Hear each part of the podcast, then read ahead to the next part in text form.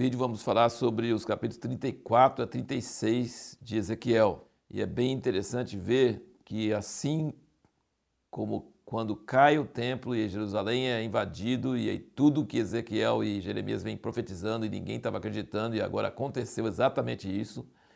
Então eles estavam na contramão, todo mundo falando não vai ser destruído, os cativos vão voltar da Babilônia, vai dar tudo certo dentro de dois anos. E Jeremias lá em Israel e, e Ezequiel na Babilônia falando não, não vai dar, vai ser tomado, vai ser queimado o templo e tal. E quando acontece tudo isso que eles falaram, em vez deles continuar profetizando, porque já aconteceu o que eles profetizaram, aí eles começam a profetizar ao contrário. Israel vai ser restaurado. E todo mundo assim, o quê?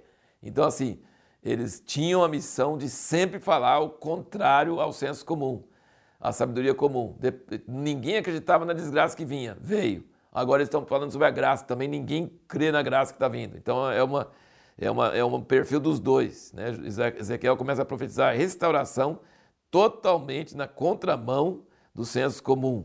É, aqui no 34, versículo 23 e 24, ele fala: Suscitarei sobre elas um só pastor para as apacentar, o meu servo Davi ele as apacentará e servirá de pastor. Eu, o Senhor, serei seu Deus, e o meu servo Davi será príncipe no meio delas. Eu, o Senhor, disse. Aí surge até mais uma pergunta: o que, que o pessoal entendia? Porque o último filho de Davi, Zedequias, estava no trono em Israel e acabou de ser deposto, e nunca mais teve um rei sobre o trono de Davi até hoje.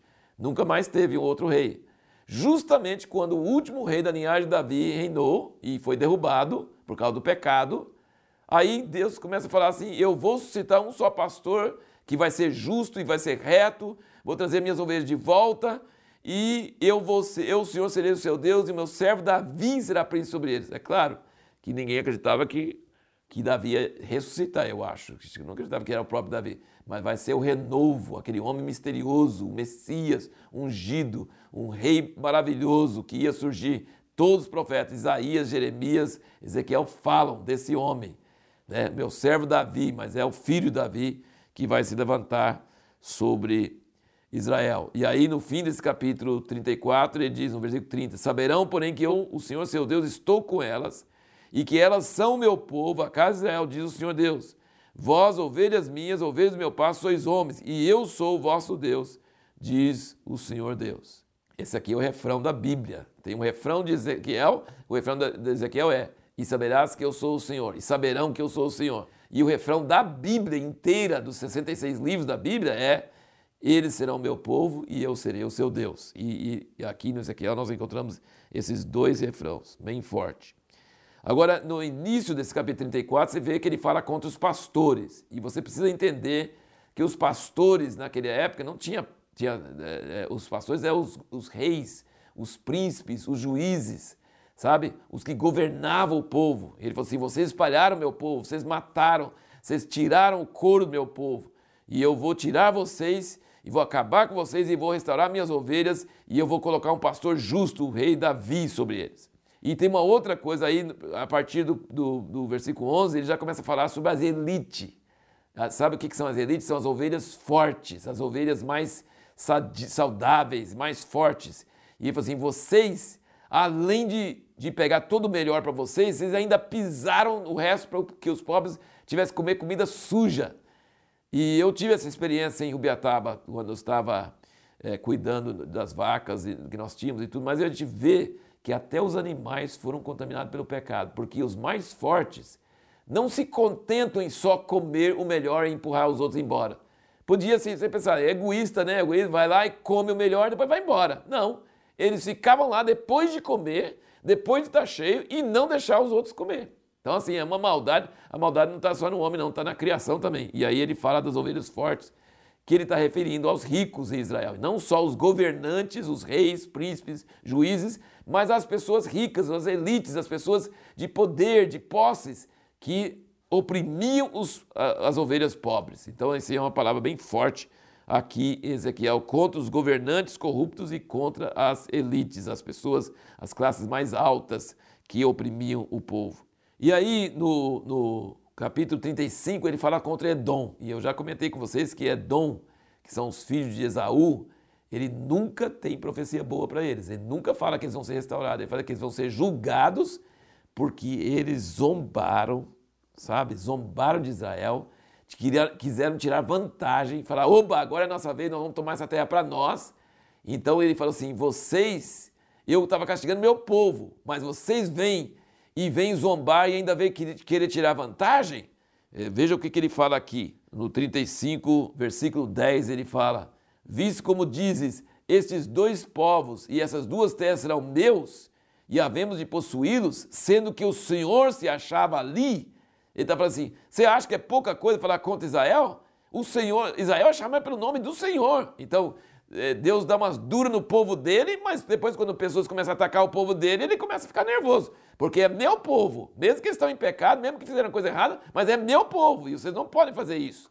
E aí ele, ele jura duas vezes aqui no versículo 6, quando fala aqui, ó. Por isso vivo eu, diz o Senhor Deus, que te prepararei para sangue, e o sangue te perseguirá. Quando fala vivo eu, Deus está jurando, pela minha vida, ele está jurando que vai fazer isso. E depois, no versículo 11, ele fala de novo: Portanto, vivo eu, diz o Senhor Deus, que procederei conforme a tua ira, conforme a tua inveja que tu usaste no teu ódio contra eles, e me darei a conhecer entre eles quando eu te julgar, e saberás que eu, Senhor, ouvi todas as tuas blasfêmias. Então, assim, é uma coisa muito forte contra Edom e contra essa atitude de se alegrar com a desgraça de Israel. Você sabe que a coisa mais importante na vida é saber se Deus é a favor de uma coisa ou contra uma coisa? Se Deus é a favor, vai ter bênção mesmo que todo mundo esteja contra. E se Deus é contra, mesmo que todo mundo esteja a favor, sai da frente, porque o negócio é feio. Então, o mais importante na vida é saber se Deus é a favor de alguém ou a favor de uma coisa, ou se Deus é contra uma coisa ou contra alguém. Veja quantas vezes aqui fala sobre isso. O 34, versículo 10, ele fala assim: diz o Senhor Deus: Eis que eu sou contra os pastores. No 35, versículo 3, ele diz: e dizes, assim diz o Senhor Deus, eis que eu estou contra ti, ó monte Seir. E capítulo 36, versículo 5, ele diz, portanto assim diz o Senhor Deus, certamente no fogo do meu zelo falei contra o resto das nações e contra todo o Edom, que se apropriaram da minha terra. Então quando Deus fala que está contra, sai da frente. No capítulo 36, versículo 9, ele diz, quando ele está a favor, pois eis que eu estou convosco, e eu me voltarei para vós, e sereis lavrados e semeados e aí ele continua falando sobre bênção que vai trazer para Israel. Aqui no versículo 11 ele fala: Farei que sejais habitados como dantes, e os tratarei melhor do que nos vossos princípios. Então sabereis que eu sou o Senhor. E então a pergunta que nós fizemos no último vídeo é como que Deus pretende resgatar a honra do nome dele diante de todas as nações?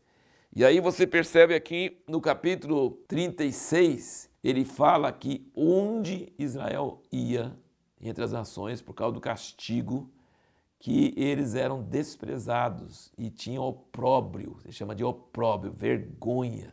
E isso é verdade, sabe? Onde judeu foi, sempre teve antissemitismo e vergonha, sabe? Desprezo. Isso é milenar, viu? Milhares de anos tem acontecido e até hoje tem antissemitismo contra eles. E ele falou assim: quando eles fizeram isso aqui, no versículo, olha só um versículo, fala muitos versículos aqui, eu não muitos, mas aqui no versículo 20 do 36 ele diz: E chegando as nações para onde foram, profanaram meu santo nome, pois se dizia deles: São estes o povo do Senhor e tiveram de sair da sua terra. Mas eu os poupei por amor do meu santo nome, que a casa de Israel profanou entre as nações para onde foi. Dize, portanto, a casa de Israel: Assim diz o Senhor Deus: Não é por amor de vós que eu faço isso, ó casa de Israel, mas em atenção ao meu santo nome, que tendes profanado entre as nações para onde fostes e eu santificarei o meu grande nome que foi profanado entre as nações, o qual profanaste no meio delas, e as nações saberão que eu sou o Senhor, diz o Senhor Deus, quando eu for santificado aos seus olhos.